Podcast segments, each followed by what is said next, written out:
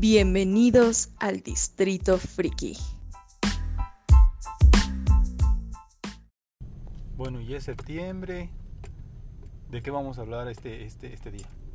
Yo digo que al ser septiembre debemos hablar lo más importante de este mes. ¿Qué es qué? El Batman Day, desde luego. Con sus respectivas disculpas a Don Miguel Hidalgo y Costilla, caramba. O sea, te, te estás pasando por el arco del Batimóvil eh, toda la historia de México y todo por Batman. Porque soy Batman.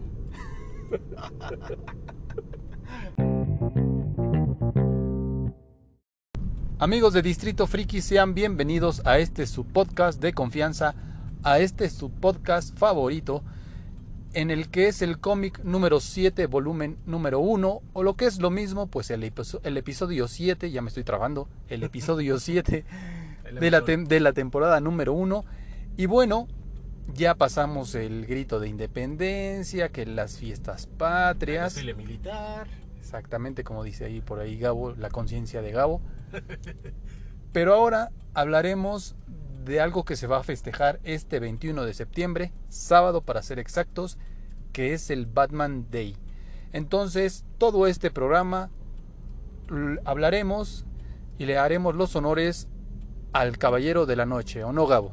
Así es, mi estimado Mr. Freaky, amigos, un gusto saludarlos con este uno de los días que a mí en lo personal me emociona más en todo el año, de los días que estamos esperando.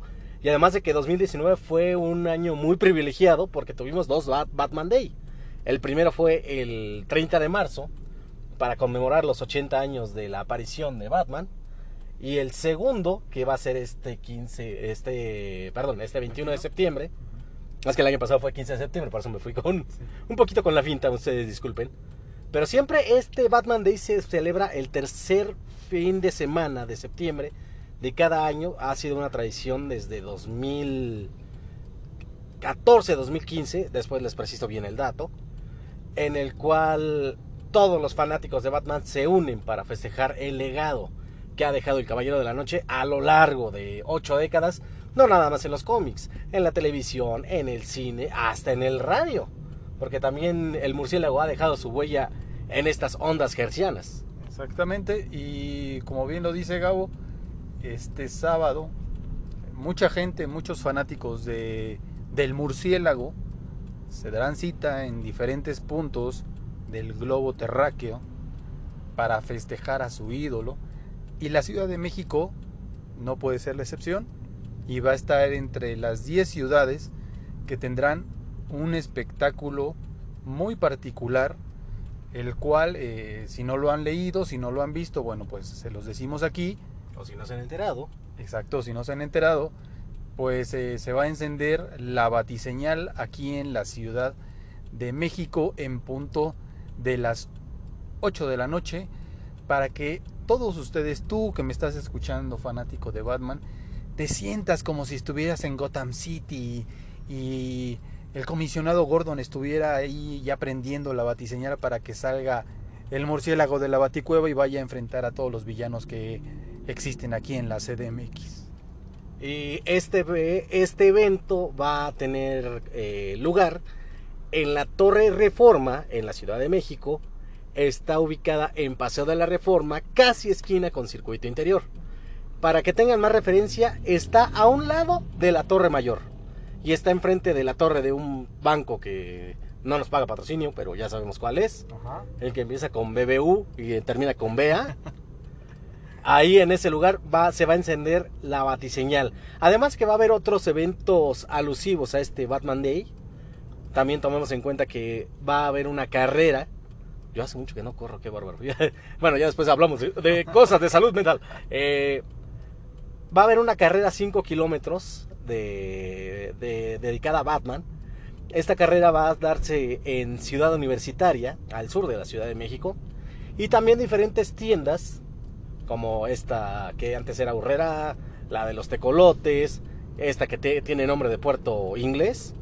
Estas tiendas van a tener algunas promociones para que los fanáticos adquieran no nada más los cómics, sino diferentes artículos y diferentes eh, eh, cosas alusivas a Batman.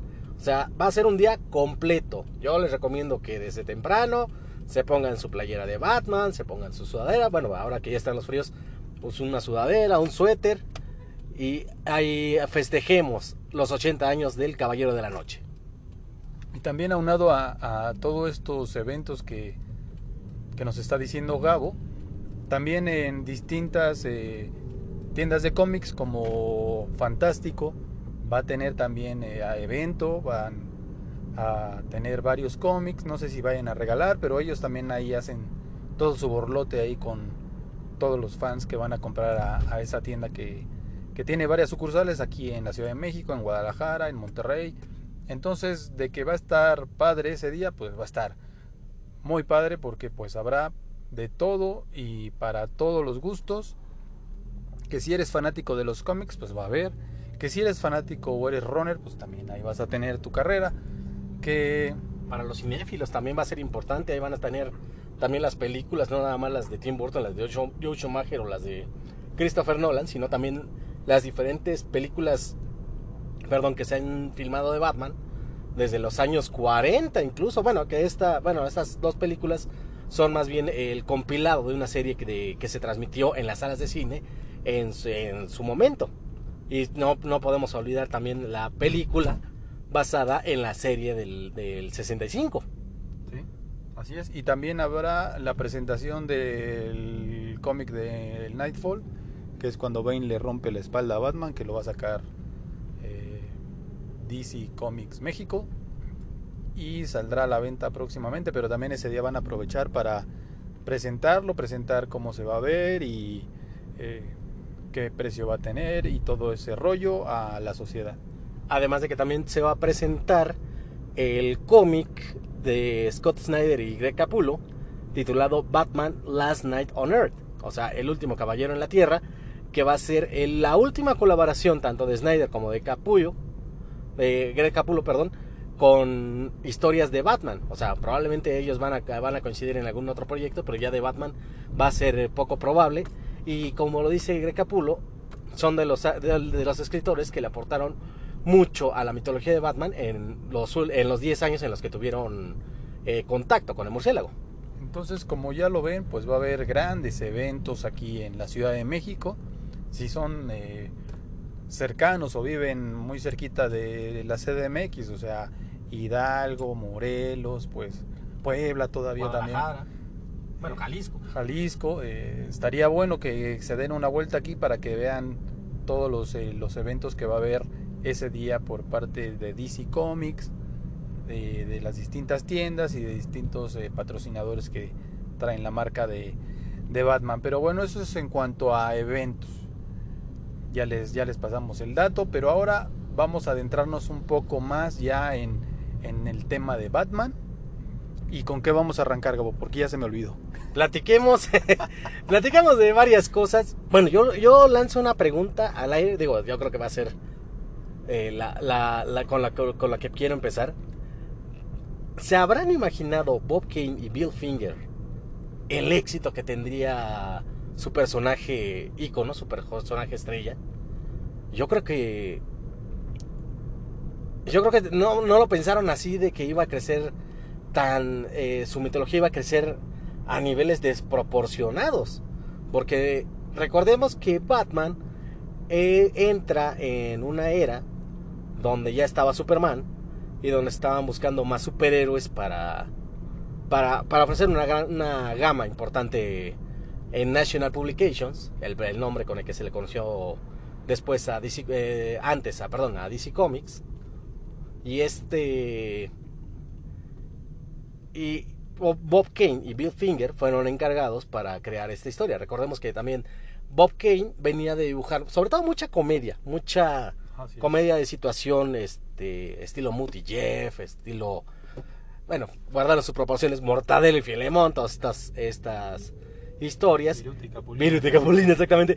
Y Bill Finger venía también de escribir historias de detectives, en el cual, en la cual el misterio era lo más consumido en esa época, porque recordemos que los cómics, antes de que fueran un producto enfocado a un público infantil y juvenil, fue enfocado a un, a un grupo de lectores.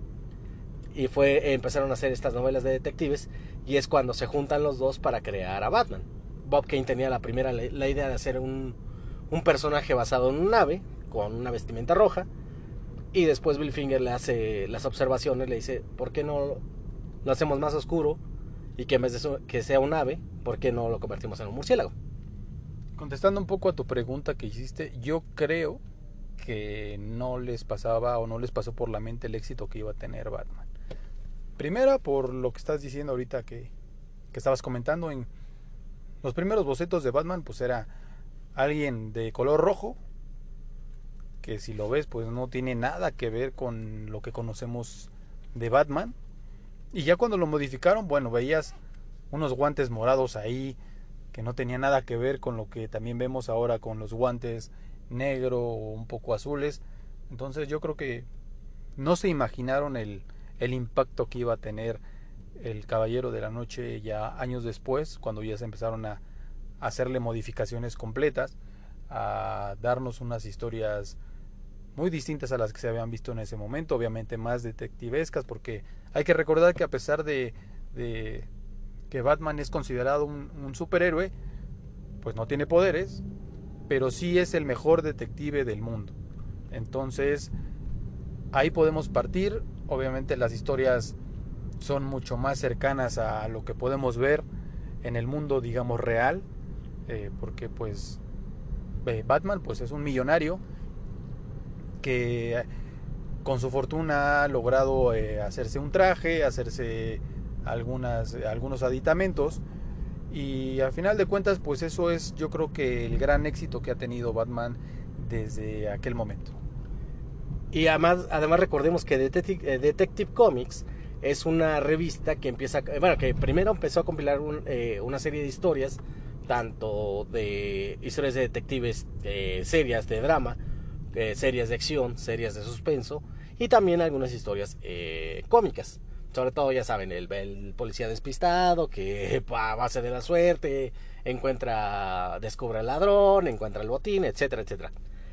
Batman empieza eh, su publicación en Detective Comics 27 y después empieza a ganar terreno empecé, em, le empieza a interesar a la gente, eh, sigue en un número 28, 29, en el 31 empezamos a ver ya elementos que se incorporan a su mitología, el caso del bateavión, el caso también de el batiboomerang o el batabang, y eso, eso desemboca a que Batman tenga ya su propia, eh, su propia serie mensual, que era un honor que pocos héroes tenían. Eh, Superman fue el primero y Batman fue el segundo. Y en Batman 1 tuvimos dos debuts de lujo, que fue el caso del Joker, del Guasón, y el caso de Catwoman. Y además recordemos que en Detective Comics, unos, unos números antes de que se diera, perdón, el, la publicación de Batman 1, es cuando nos presentan la historia de Dick Grayson, un acróbata que se queda huérfano, lo adopta Bruce Wayne y lo entrena para que sea su socio en el combate contra el crimen, al cual conocemos como Robin como está diciendo Gabo y dándoles un poco de historia, Batman empezó con el pie derecho. O sea, desde el inicio, todo, todo se cuadró, todos los astros se cuadraron para que tuviera el gran éxito eh, que tiene ya a este día.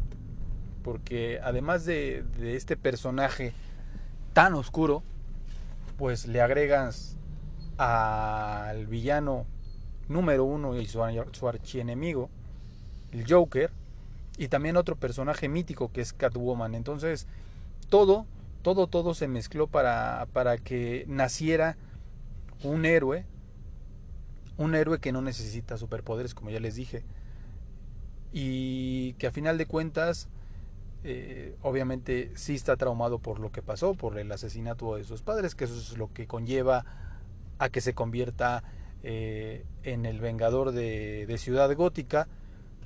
Y entonces, de ahí deriva todo lo que conocemos hoy.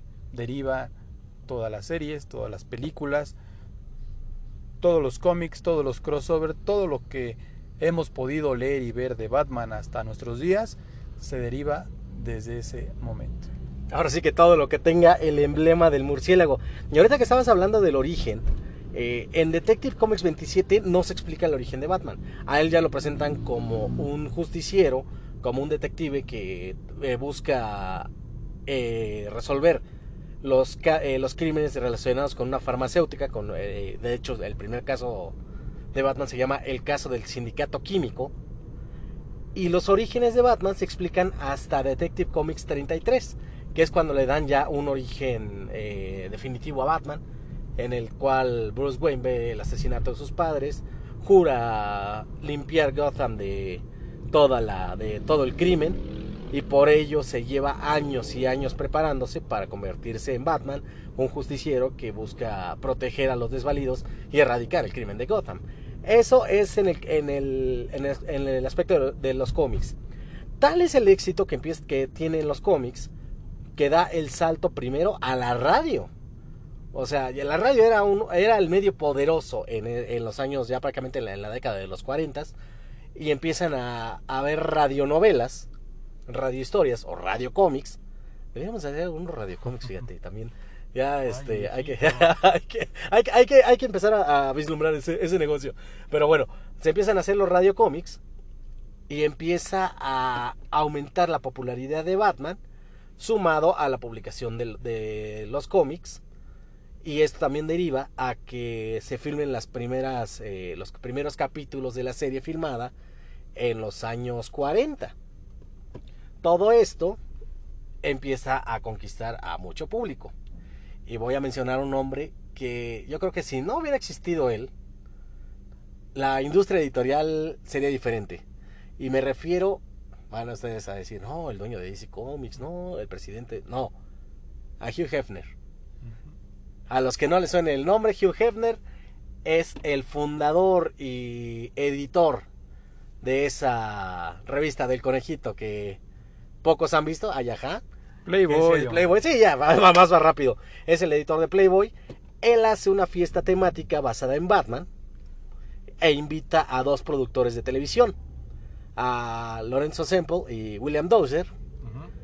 Ellos ven a dos actores caracterizados como Batman y Robin les empieza a llegar el agua al tinaco y dicen, oye, ¿por qué no llevamos esto a la televisión?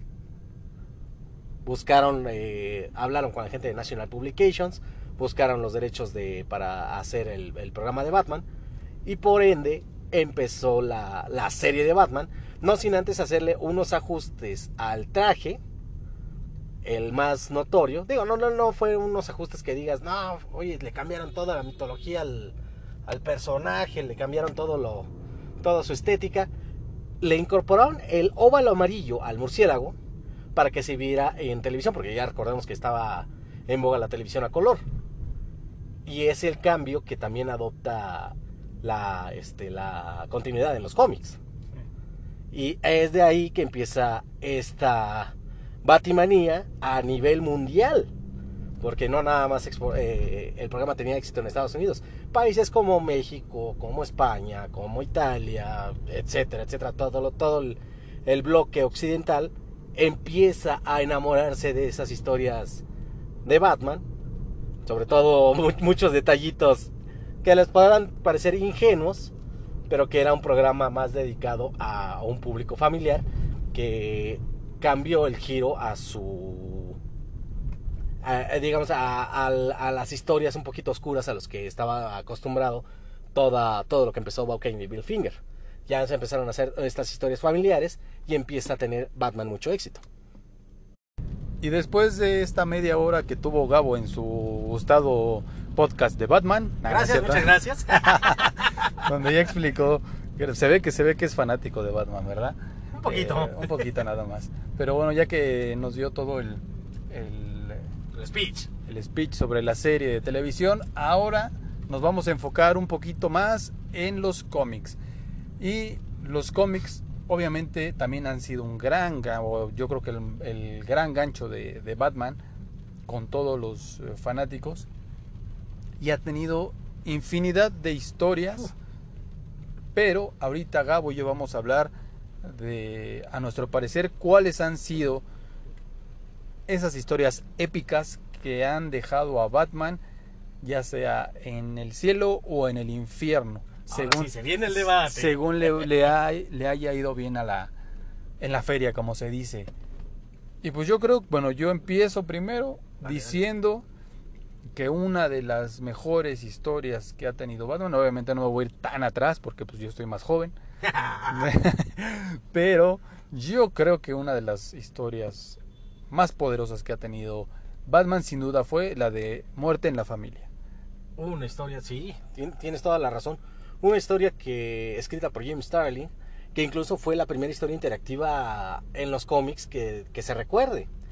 Incluso se cumplieron 30 años de, de esa historia en la cual el público decidía si el segundo Robin, Jason Todd, vivía o moría. Y cual o emperador romano, el público le dio su pulgar abajo a Jason Todd y terminó falleciendo a manos del guasón quien le puso una paliza de Dios es Padre que guarde la hora. Y digo, eh, toda la historia, o sea, desde, esa, desde ese momento en cuando rompen esa barrera DC Comics para que el público participe y decida el futuro del segundo Robin, pues se da todo este boom en donde vemos una historia cruda, en donde vemos como, eh, lo decía bien Gabo, eh, el Joker eh, masacra a Jason Todd poniéndole de atuazos y a final de cuentas haciendo explotar el edificio donde estaba él y su mamá y estaban amarrados. Y también, a pesar de, esa crueldad que vemos, de, esa, de ese Joker esquizofrénico dándole, pero con todo a Jason Todd, también podemos ver cómo Batman se quiebra, no sé si por, bueno, yo lo pondría así, por primera vez se quiebra, pero muy feo, o sea, viendo eh, o recriminándose el no poder o el no haber podido llegar a tiempo para salvar a su Robin y a su mamá. Y ese diálogo y todas esas viñetas que pudimos ver y todavía se pueden ver y leer, sí son impactantes. Sí, las viñetas a cargo de Jim Aparo, es uno de los mejores dibujantes de Batman. Si tienen oportunidad, chéquense. Eh, aquí tenemos problemas técnicos con la cabina, eh, ustedes disculpen. Eh, Jim Aparo, que es uno de los mejores dibujantes de Batman, y como lo estaba mencionando Mr. Freaky, esta historia es una de las más grandes derrotas de Batman, lo cual lo convierte posteriormente en un ser más oscuro, más violento y menos sensible a, la naturaleza humana en relación al crimen. Además, otra de las historias, yo se me voy a ir un poquito más para atrás. Sí, viejito, vas. Eh, unos años antes, un escritor y dibujante llamado Frank Miller entró a la mitología de Batman con el pie derecho e incluso con su primer gran éxito, que fue The Dark Knight Returns. El Caballero de la Noche regresa, que es una historia que se plantea en un futuro distópico, en el cual Batman tenía varios años ya de, de haber combatido el crimen, ya es un Batman eh, más o menos ya casi entrando a la tercera edad, cansado, en medio de una ciudad gótica sumida en el caos, y Batman regresa para imponer el orden a pesar de que de la negativa o de la resistencia del gobierno de los Estados Unidos quien busca a través de Superman eh, frenar su, su violento accionar. Y creo que es una de las historias incluso más que tiene más influencia en trabajos como en el cine eh, e incluso en la televisión que se llevó eh, se hizo una película animada adaptando esta, esta obra que a mi parecer es una de las mejores de, en, el, en, el, en la mitología de Batman. Esa, esa historia que, dice Gabo también tiene un gran argumento. Eh, digo, yo después la leí, tengo que ser sinceros. O sea, después me, me, me adentré un poco más en, en, en, Batman y sí la leí. También los dibujos, toda la estructura que le da Frank Miller. Quien no lo conozca, pues es un icono en cuanto a el argumento de, historias de cómics tiene muchísimos éxitos no solo en, DC sino en otras empresas también pero bueno no, me voy a explayar ahí porque ya es darle más juego a otras cosas y salirnos próximamente el especial de Frank Miller salirnos de, de Batman pero Sí, también es, esa historia creo que también da un antes y un después en las historias de Batman. Se vuelve ya de culto esa historia. Eh, el, que, el que no lo haya leído, eh, lo invitamos cordialmente a que vaya y lo lea. Si no lo encuentra en físico, puede encontrarlo ahí en internet, que hay muchas páginas donde ya puedes leer los cómics gratis.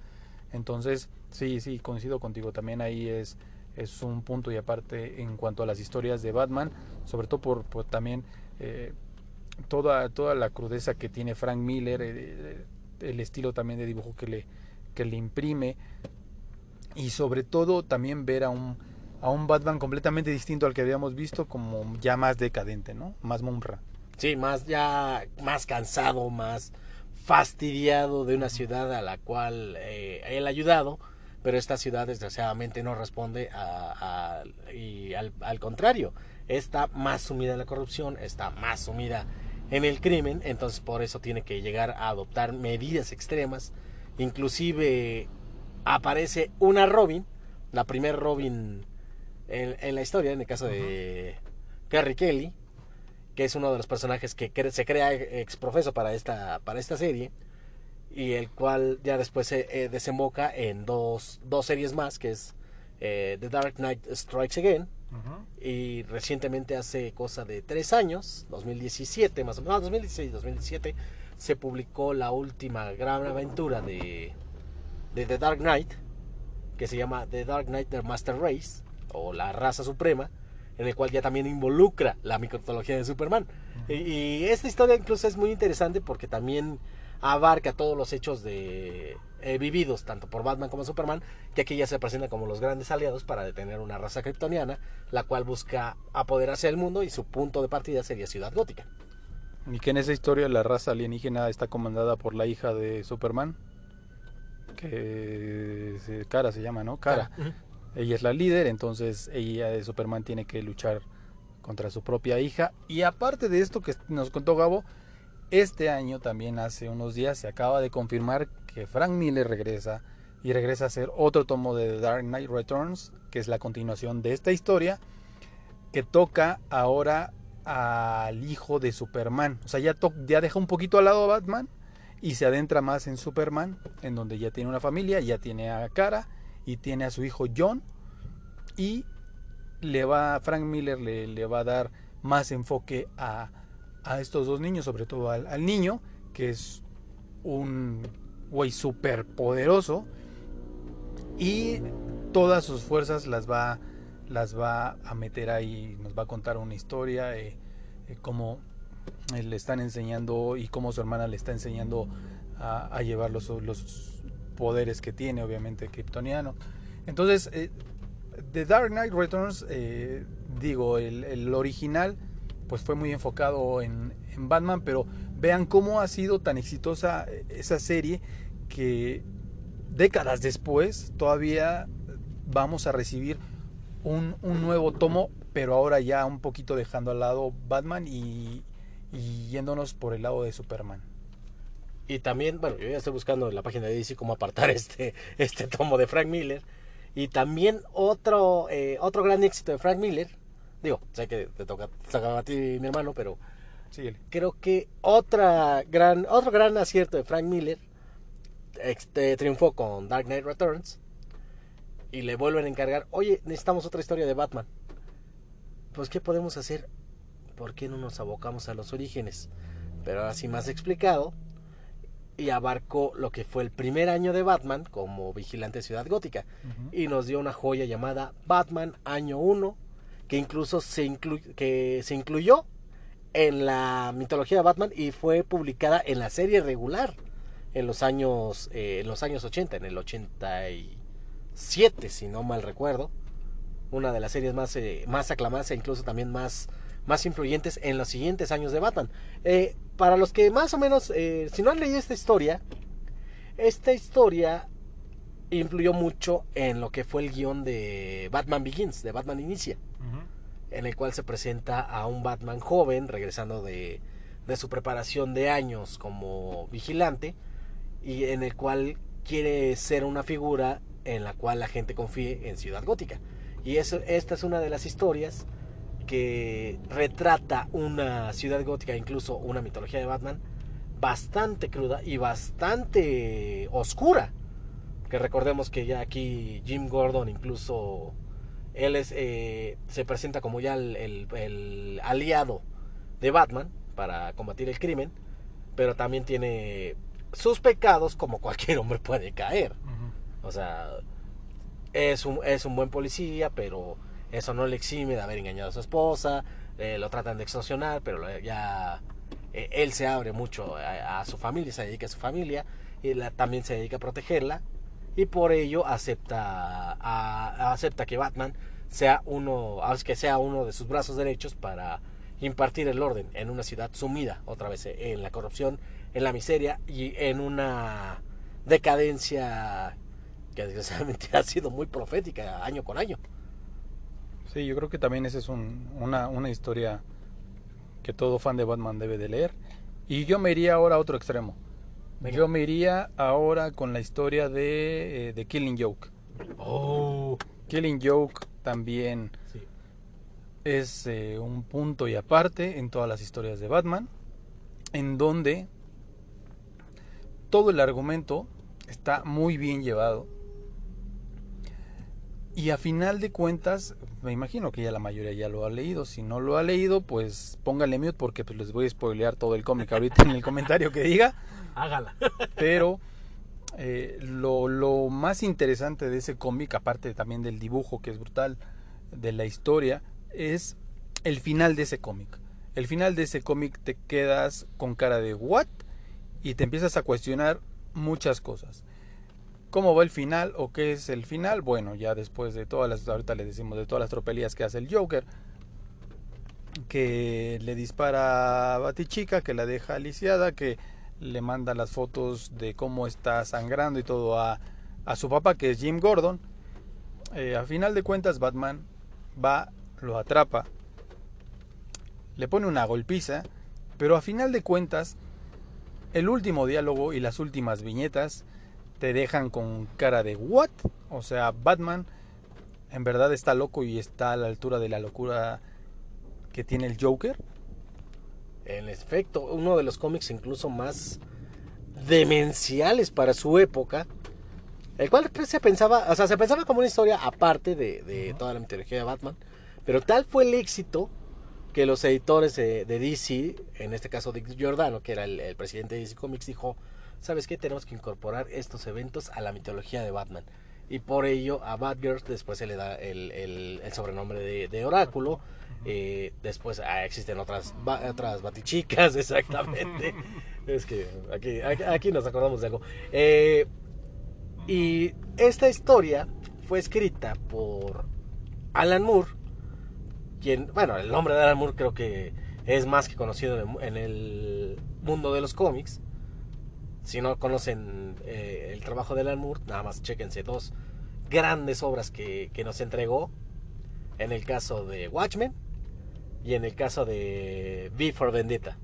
Que son dos historias que han, han cautivado y han sido consideradas en el, por lo menos en el top 10 o en el top 20 de, de, de novelas gráficas a leer en, en la historia. O sea, de ese calibre estábamos hablando de la historia de Alan Moore. Bueno, también en los trazos de Brian Boland son, eh, son brutales en el sentido que te, retrata esa, esa crudeza con la cual Batman también recibe una de su, otra de sus mayores derrotas al no poder evitar eh, que la tragedia llegue a la familia de Jim Gordon. Esta es una de las historias también que a mí me, en la particular me gustan y que te definen mucho de esa oscuridad de Batman y cómo el Guasón trata de, trata de tener un punto a su favor, trata de explicar por qué la gente se puede volver loca y eso nada más les basta un mal día y muchas veces no peca de mentiroso. Y lo que en verdad te deja pensando y te deja analizando después de leer ese cómic es esa última risa entre el Joker y Batman en un callejón después de que Batman le parte toda la cara, pero ese último diálogo y esas últimas sonrisas, sí te quedas pensando como, en verdad Batman, Batman sí está loco o está en esa línea delgada Entre la- entre la cordura y la esquizofrenia. Entonces, pues ese cómic tuvo muchísimo éxito, lo han reeditado y reeditado, ya hicieron también la, la animación que también salió este año de, de Killing Joke, o el año pasado, ¿no? Fue hace tres años, en 2016 que salió la... Pero la volvieron a reestrenar este, bueno, ¿no? O, o me estoy... No, fue, fue otra historia que ya después vamos a hablar de ella. Ah, pero sí, hace, hace tres... Hace, ah, cierto, me estoy confundiendo con Batman Hush. Pero sí, hace tres años volvieron a, a- a darle... Que de hecho obviamente- muchos, eh, muchos se quejaron en- de esta película porque trataron de justificar eh, que como Batgirl renuncia a su manto, ya que ella está investigando un caso, se involucra mucho con el, con el villano, eh, Batman trata de protegerla, eh, Batgirl en uno de esos arranques se acuesta con Batman y muchos, muchos brincaron de que unos dijeron, vaya, hasta que se dio, otros dijeron, ¿cómo puede ser? Si es como su hija, ¿qué le pasa a este maldito enfermo? Y esos fueron, los detalles que no les gustó mucho de la película dirigida por Sam Liu. Eh, trataron de darle ese argumento para después ya entrocarlo a la historia principal, la cual arranca con la investigación de una masacre masiva que hace el Joker, quien a su vez está comprando una feria con el fin de llevar a cabo sus planes macabros para volver loco a Jim Gordon. Sí, sí. Y este, como les digo, si no, si no la tienen, si no la han leído, léanla, les va a gustar. Y ahora, ¿con qué otra historia te, te quedas? Yo creo que me quedo una de las derrotas más importantes de Batman, por donde se le vea, e incluso fue parte de esta, yo la bautizo como que la década de las desgracias, porque se da la muerte de Superman y se da lo que conocimos en México en su principio como la caída del murciélago, Nightfall. Esta historia donde conocemos a Bane, conocemos los motivos que lo quieren llevar a destruir a Batman y Batman en su desesperación elige a un sustituto, el cual resulta ser un fanático religioso, el cual ejerce con mano de hierro la justicia en Gotham, o, eh, pasando por alto todos los valores que persigue Batman, y todo ese arco desde Nightfall, Nightquest y Night's End es un arco interesante, sobre todo que también fue muy, eh, fue también un parteaguas para, para la mitología de Batman en los años 90. Eh, este, esta, esta, podríamos decirle como trilogía, eh, alcanza un éxito inimaginable en donde ahora sí Batman se vuelve completamente un héroe exitoso a nivel mundial en donde si poca gente lo conocía, esa historia eh, Lo catapultó. sí lo catapultó hasta el tope máximo de, de, de personajes de cómic. ¿Por qué? Pues porque nunca o tú como lector de cómic nunca has pensado o nunca te has puesto a pensar que algún día él podría ser vencido y podría ser vencido de la forma más brutal que se podía pensar en ese momento. Entonces dejándolo eh, paralítico por algunos, por algunos meses, pero de ahí, cuando lo deja postrado en cama, todos o todas las consecuencias que se empiezan a dar eh, por la falta de Batman, en donde podemos hablar un poco de este primer eh, personaje que se queda con el manto de Batman, que se llama Azrael. Jean Paul Valley, que es hijo, es de hecho un, eh, vamos a decirlo, un niño de probeta, que fue eh, criado y fue educado por la Orden de San Dumas, la cual tiene por objetivo limpiar al mundo del pecado sin importar los métodos que sean necesarios. Aunque esos métodos impliquen acabar con los pecadores, sea por el método que sea, que son, son métodos brutales. Y esto le da pie, ah, es que por la premura, muchos también, yo recuerdo muchos, eh, muchos fans eh, protestamos, ¿por qué no eligió a Dick Grayson? Que fuera el siguiente Batman, que ese es como el... Vamos a ponerlo en términos de política, él era ya el tapado, era el elegido. Entonces, ¿por qué escogiste a un Jean Paul Valley que sabías que tenía esos problemas mentales, que tenía esos problemas de, de, de, de ira, que tenía esos problemas de, rabia y que no podía contenerlos y que incluso ya habías luchado con él y ya te había expuesto a tus puntos débiles y de todas maneras elegiste a, a como tu sucesor. Y a Rael le hace un cambio radical incluso al traje lo convierte en una armadura pero en una armadura letal y Batman y bueno Bruce Wayne está investigando el secuestro del padre de, de Tim Drake de Robin y de una doctora que también eh, sería la encargada de estarlo, de estarlo tratando de sus traumas de la columna. Al final encuentran a, a, Tim Drake, eh, encuentran al padre de Tim Drake y encuentran a, a, la doctora. Y Bruce empieza a enterar de todo lo que hace este, este nuevo Batman, el cual hasta llega al límite de matar, lo que antes no hacía Batman. Batman no, no eh, si tiene algunos límites, el asesinato no es uno de, ellos. Y es por ello que empieza esta lucha por, recuperar el manto de murciélago ante un Jean Paul Valley que ya había perdido la cabeza completamente. Y aquí en este momento eh, también creo que hay un antes y un después porque cuando sale la armadura esta de Batman crea una expectación grandísima porque era algo que nunca habíamos visto eh, que, que, modificaran tan drásticamente el, el, el uniforme de Batman, haciéndolo una armadura. Y sobre todo viendo a un Batman sin piedad, destrozando a sus rivales, matándolos y no importándole nada en lo absoluto. Y después de esto, de que ya hace todo su desmadre, obviamente Batman recapacita, dice, pues hay que quitarle el, el, el manto. Este desgraciado. Entonces se recupera. Se recupera en lo que puede, porque no, no, no llega a estar al 100% ni al 90%. Y empieza la historia de cómo recupera el manto de Batman para volver a, hacer y darle el prestigio que, tiene el héroe de, de, Ciudad Gótica. Una de las historias que hasta la fecha sigue teniendo repercusiones y sigue teniendo eh, cuestiones en el sentido de influencia y en el sentido de que ciertos hechos se siguen incorporando a la línea actual, a la historia actual de Batman, llevada incluso tanto en The New 52 como en Revert. Esa es una de las historias también trascendentales.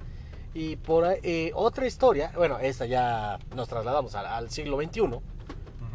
Una de las historias también que causó no causó polémica, pero sí causó mucho asombro por la manera en que fue Batman, le jugaron con él de todas maneras, fue Batman Hush, uh -huh. que es una de las historias en las cuales, vamos a ponerlo así, el pasado cobra factura.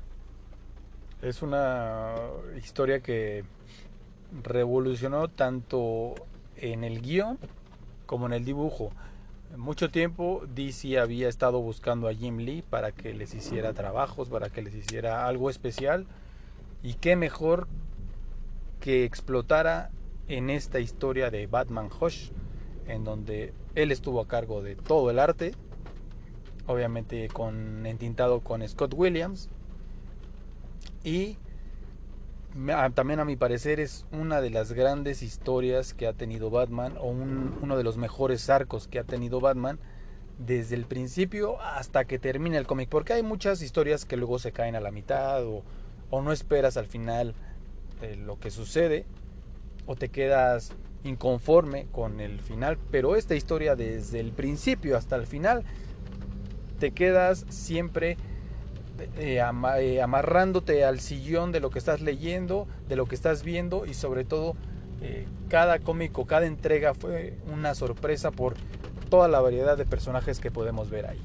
Es que fue, fue una mezcla de acción, de intriga, de suspenso, de misterio. O sea, recobraron los orígenes de Batman en los cómics de una, de una manera impresionante y además con eso sirvió para enganchar a nuevos lectores los cuales eh, ya después se convirtieron, vamos a decirlo así, en parroquianos ya de este, de, este, de, de esta serie mensual, Recordemos que Hush se, llevó a cabo en una entrega de 12 números de Batman, o sea, un año desarrollando esa historia y en la cual eh, la gente, bueno, cuando se publicó originalmente, pues estaban pendientes mes a mes, pues, eh, número a número, oye, ¿qué iba a pasar ahora?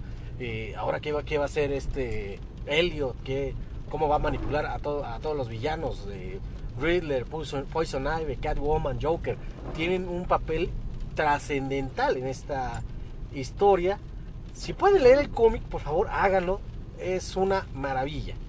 Además de que también los trazos de Jim Lee son... Creo que esos trazos también eh, fueron. Fueron adoptados ya después para diferentes trabajos y diferentes maneras de, retratar tanto a Batman como a diferentes personajes, incluso como Superman. Como eh, estos trazos que son tan, tan poderosos, tan, tan llenos de, de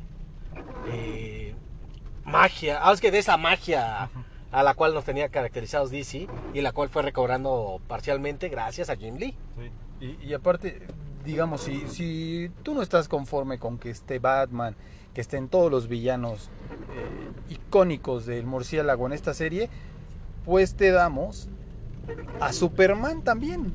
¿Cómo no?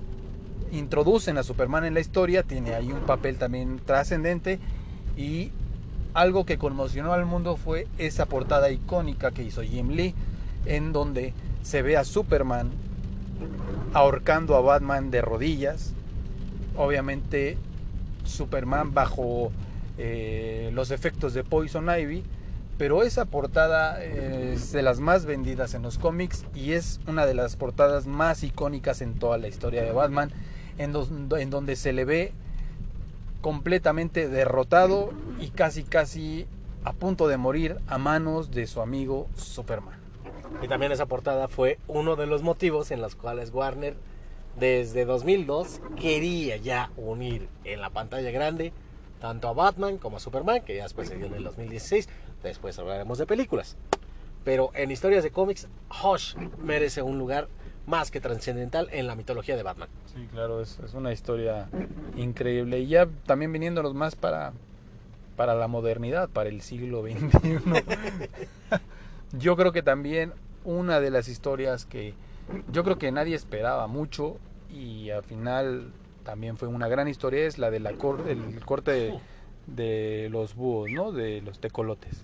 En efecto, esta historia entra en esta nueva etapa de DC Comics, en los cuales reinicia la historia de todos los personajes. Uh -huh. Ya Batman, eh, Batman es encargado a dos creativos, los cuales le aportaron en 10 años muchísimos elementos, los cuales también regresó a esa parte oscura de los cómics. Estamos hablando de Scott Snyder en, en la escritura uh -huh. y de Greg Capullo como dibujante. Y La Corte de los Búhos también es una de las historias donde se nos muestra a Batman siendo sometido psicológica y físicamente por esta organización, por esta, ¿cómo podemos decirle? Sí, organización criminal. Bueno, no secta, no, exactamente. Una organización criminal. La cual busca tener el control del AMPA de Gotham a, como de lugar. Y, y como les, mencionábamos, es una de las historias que son icónicas para la mitología de Batman en el siglo XXI. Sí, sobre todo el, el, el, argumento que tiene Snyder, que ya todo el mundo lo conocemos, bueno, ahí despuntó, eh, ya ahorita ya está escribiendo mucho más cosas, mucho, la, la, Liga de la Justicia, otros títulos, pero yo creo que ahí realmente destacó y se fue para arriba eh, eh, Snyder como, como este, argumentista de cómics y también el, el, dibujo crudo que tiene Capulo, que si no lo recuerdan, pues fue uno de los primeros también dibujantes de, de Spawn. Eh, tiende mucho a, a, a hacer eh, viñetas también obscuras, con mucho movimiento. Entonces, las viñetas en cuanto a peleas donde se le van todo, toda la corte de búhos a Batman está impresionante. Y sobre todo cuando el el asesino este del, de, de, la corte, se me va ahorita el nombre, ¿cómo se llama? ¿Te acuerdas cómo se llama? Ay, también se me bueno, el asesino se le se avienta un tiro con Batman y casi casi lo mata ahí. ¿Tenía tiro de piedra?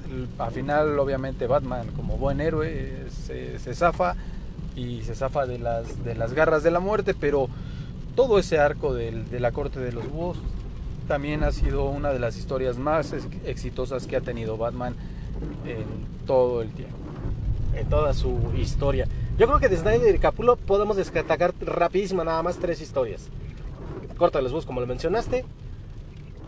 Año cero, ze- Zero Year, que fue como que un reinicio, incluso se mostró la posibilidad de que Bruce Wayne de- dejara ese manto de Batman. Y Endgame, en el cual también se da uno de los... Ah, y un- la muerte de la familia, estelarizada por el Joker, que es donde también se da uno de los momentos más crudos en la mitología de Batman, donde el Joker se arranca la cara y muchos sí pegaron el grito en el que cómo demonios pudo suceder eso. Pero eso fue también eh, esa, esa irrupción que lograron tanto Snyder como Capullo pa- en la mitología de Batman. Esas, tres, esas cuatro historias son las, las que yo podría destacar de esa, de esa etapa. Amigos, quisiéramos extendernos mucho más en el tema de cómics, pero bueno, no tenemos el tiempo suficiente para abarcar aún todavía más historias que hay de Batman, porque tenemos que pasar a otro tema, el que vamos a tocar ahora, que son las películas del encapotado, como dirían en, el- en los 60 ¿Qué películas nos gustó? ¿Qué películas no nos gustó? Y pues yo arrancaré diciendo que la película que a mí me gusta más de Batman, sin duda es la primera de Tim Burton, en donde podemos ver a Michael Keaton, podemos ver a Jack Nicholson, podemos ver a Kim Basinger, y vemos a un Batman completamente oscuro, como le gustan a Tim Burton sus películas, a un Batman sí muy apegado a los cómics, eh, sí muy apegado a las historias que habíamos visto en los cómics, y sobre todo el gran casting que hicieron para esa película. Porque sin duda, a pesar de que hubo mucho desmán porque habían escogido a Michael Keaton, que en ese entonces no tenía tantos éxitos, o era conocido más por comedia y otras cosas, sí se lleva las palmas como Bruce Wayne, Batman y obviamente Jack Nicholson siendo el Joker, pues obviamente es uno de los históricos en ese personaje. Un lujazazazazo tener a Jack Nicholson. Cualquier producción se pudo haber jactado de tenerla. Y en este caso, eh, Nicholson nos entregó un Joker memorable. Y de Michael Keaton, bueno, de Michael Keaton también eh, creo que es, es de los mejores Batman que se han presentado en el cine. Sumado a que esta película, incluso lo comentamos en el, en el programa, de, en el cómic de los coleccionables, que fue un parteaguas, no nada más para, para lo que fue la mitología de Batman, sino también para, para lo que fue la, la industria de Hollywood. Porque fue de las primeras películas que se explotó la imagen como no tienes idea. O sea, yo creo que en el 89 debieron haber tenido algo con el logotipo de Batman. Y ese fue un, un, un parteaguas. Y también coincido, Batman, de estas primeras cuatro películas, la primera de Batman es una joya, yo creo que yo sí lo considero. Disculpen todos los, eh, los que a lo mejor igual no estén de acuerdo conmigo, pero yo sí lo considero un clásico, ¿eh? un verdadero clásico del cine.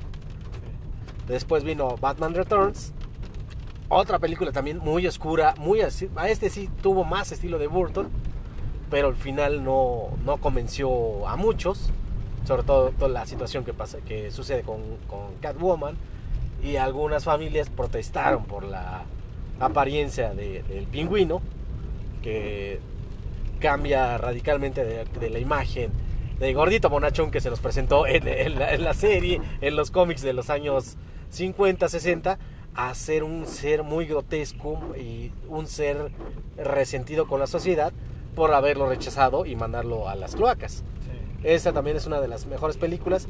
Y después viene Joel Schumacher. Este, Bueno, pero Ah, ahí, ahí ya, ahí ya te estás metiendo Sí, a las meter- películas.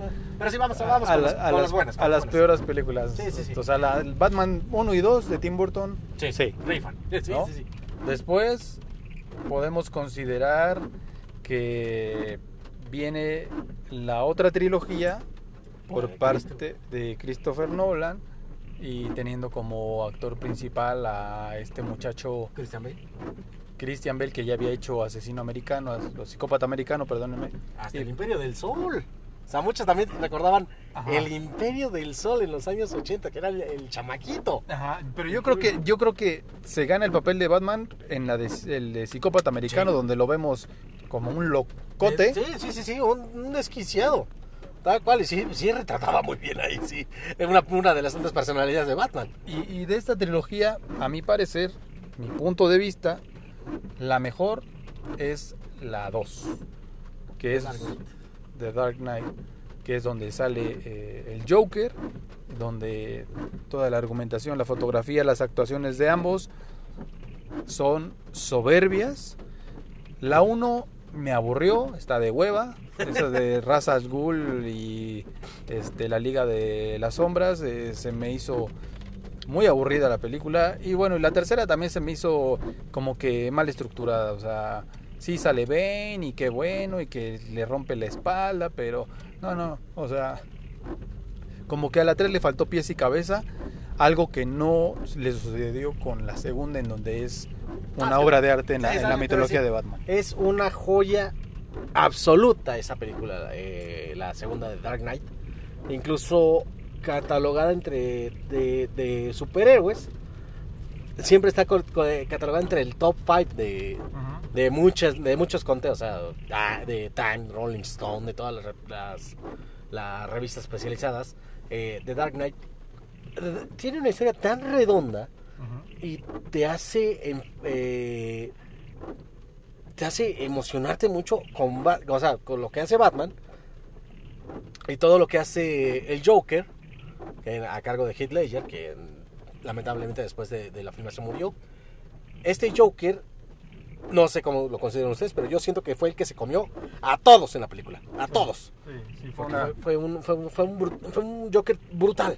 Brutal, brutal. Y yo creo que esa, esa fue la idea que querían desde un principio retratar al Joker que, vi- que vemos en los cómics. Sí, sí, sí, claro. ¿Y tú rescatarías alguna otra de la trilogía? De esa trilogía, bueno, Batman, o sea, Batman inicia a, a mí.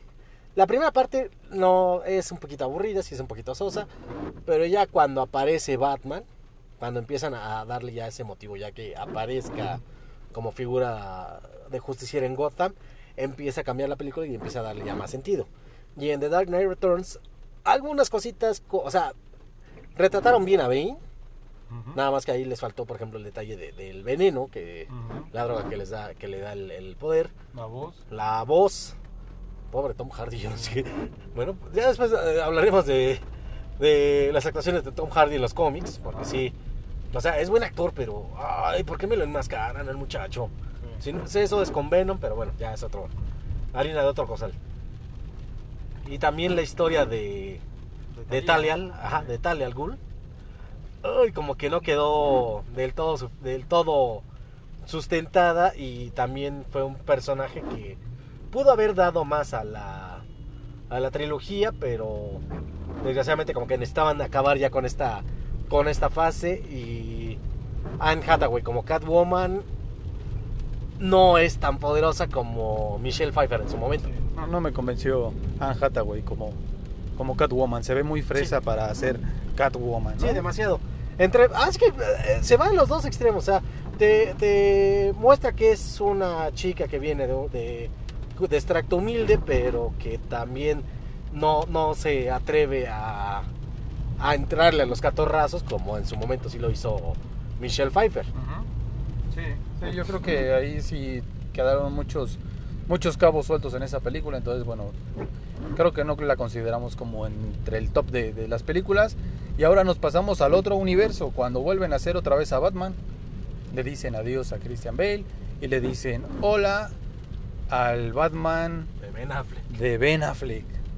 Y ahí, de todas estas que vimos, eh, que incluyen obviamente Superman contra Batman y Justice League, ¿cuál, te, cuál rescatas? ¿Sí rescatas alguna? Yo rescato un poquito más Batman contra Superman. Ah, ya vamos a empezar. Ya vamos a empezar con los, chingados- con los fregadazos. Perdón. Este, ¿Por qué yo rescato Batman contra Superman? En primer lugar, creo que el encuentro de dos titanes de los cómics en la pantalla grande, el primer encuentro, siempre es memorable. No te voy a decir, ay, no fue la película que todo el mundo esperaba, tiene pros y contras la, la- el argumento. O sea, los pros es que Scott, eh, Zack Snyder, no, Scott Snyder, no, Zack Snyder, eh, basa mucha, eh, es un gran lector de cómics y sí se basa en algunas, en algunas cosas, pero no, me- no me convenció que tomara nada más algunos fragmentitos nada más de las historias. O sea, por ejemplo, la armadura de Batman a mí me encantó, o sea, sí me remontó a, a la pelea con Superman en, en Dark Knight Returns. Eh, lo que no me convenció definitivamente fue el origen de Doomsday. Y no me convenció eh, un Lex Luthor con, con hiperactividad. Porque este como que hoy está más psicótico a comparación de otros Lex Luthor como Kevin Spacey, que fue un gran Lex Luthor a pesar de la película que entregaron, y de Jim Hackman en ese sentido. Y otro, otro de los detalles también que, que me gustó mucho fue ya la integración básicamente de, de esta trinidad de DC Comics en el cine, la cual, de la cual obvio que se rescata mucho el papel de Gal Gadot como Wonder Woman. Pero de Bruce Wayne, ah, perdón, y nada más rápido, de, de Ben Affleck, también pros y contras, o sea, a Ben Affleck no le compramos tan rápido el que él fuera Batman. Lo que se le agradece es que trató de adaptar, bueno, que su interpretación trató de adaptar lo que hizo la serie animada, de presentar a un Bruce Wayne y a un eh, Batman de, en facetas separadas, pero como todavía no, no, no, no lo logró del todo. Sí, no, digo, y salvando un poco esa película, el logo está bien, le cambian el logo, se ve bien, el traje se ve bien. Sí te la crees que es Batman cuando se pone el, el Sí. traje. El mejor traje, yo creo, ¿eh? De- Sí, de- de, de- de del los, cómic. de los últimos sí, porque los otros sí se ven como que eh, muy fantasiosos. Este sí se ve un poco más a la realidad. ajá, pegado a los cómics. Exacto. Y otro, otro detalle nada más rápido, eh, para no extendernos tanto, es eh, la, la pelea que tiene Batman contra la- a los 12 rufianes que tienen a la señora Marta en la bodega. Creo que es una de las peleas más brutales y más geniales que ha visto que he visto en el cine. Sí, sí, esa, esa pelea también está muy bien llevada. Digo, está bien, pero a mí, sinceramente, Superman contra Batman no me gustó. Me parece una porquería de película. Eh, hay muchas inconsistencias. Lo de Marta, eh, lo de Domsday, el, el reparto, no, no me gustó. Nadita ahí, pues la Liga de la Justicia, menos. Entonces, yo creo que las rescatables en las películas de Batman tiene, tiene que ser obviamente la 1 y 2 de Tim Burton, la segunda de Zack Snyder, de, de- perdón, de Christopher Nolan, ya me estoy yendo de Snyder, y yo creo que hasta ahí, hasta ahí podemos eh, llevar las películas, ahora tendremos que esperar ahora qué tal le va a Robert Pattinson en esta nueva faceta de Batman, en donde lo van a retratar mucho más joven que las de Christopher Nolan, entonces pues ya veremos de qué va y qué tal le va a este nuevo Batman en la pantalla grande. Y yo creo que nada más rápido, la peor película de Batman, yo me iría con Batman y Robin. Ya, en punto. Me Ya, sí. ganaste. Batman y Robin. Cuando sale Batichica también y los Batipezones y Silver Es- Silverstone Es que digamos que es una- una- un capítulo de la serie de los, sesen- de los 60 pero con esteroides. Eh, no. O sea, muy mal llevada, muy mal. No, o sea, fa- fallida por donde le veas. George Clooney como Batman que no tiene nada de Batman. El otro mono de Robin, no me acuerdo ni cómo se Chris llama. Ándale. O sea, Chris O'Donnell muy, muy grande para ser este Robin. Hubiera sido mejor Nightwing, pero bueno. Sí, sí, John Schumacher creo que no, no debió haber respetado hacer una secuela de Batman Eternamente, que fue muy kid friendly, pero no, no fue lo esperado para, para la mitología del murciélago. En pocas palabras fue otra porquería que llevaron al cine. Pero bueno amigos, el tiempo se nos ha acabado. Ya lo tenemos súper encima. Esperamos que les haya gustado este tema de Batman. Y bueno, Gabo, hay que despedirnos de todos nuestros radioescuchas. A todos muchas gracias, vivan el Batman Day. Eh, los que se puedan, nos vemos en Reforma, al encendido de la batiseñal. Y recuerden que nos pueden seguir en redes sociales, Facebook, Twitter, Instagram, como Distrito Friki. Ahí búsquenos y estamos abiertos a sus comentarios. Amigos, pues no queda nada más que decir. Hay que festejar a Batman, festéjenlo bien. Y bueno, yo soy Mr. Friki y nos vemos a la próxima.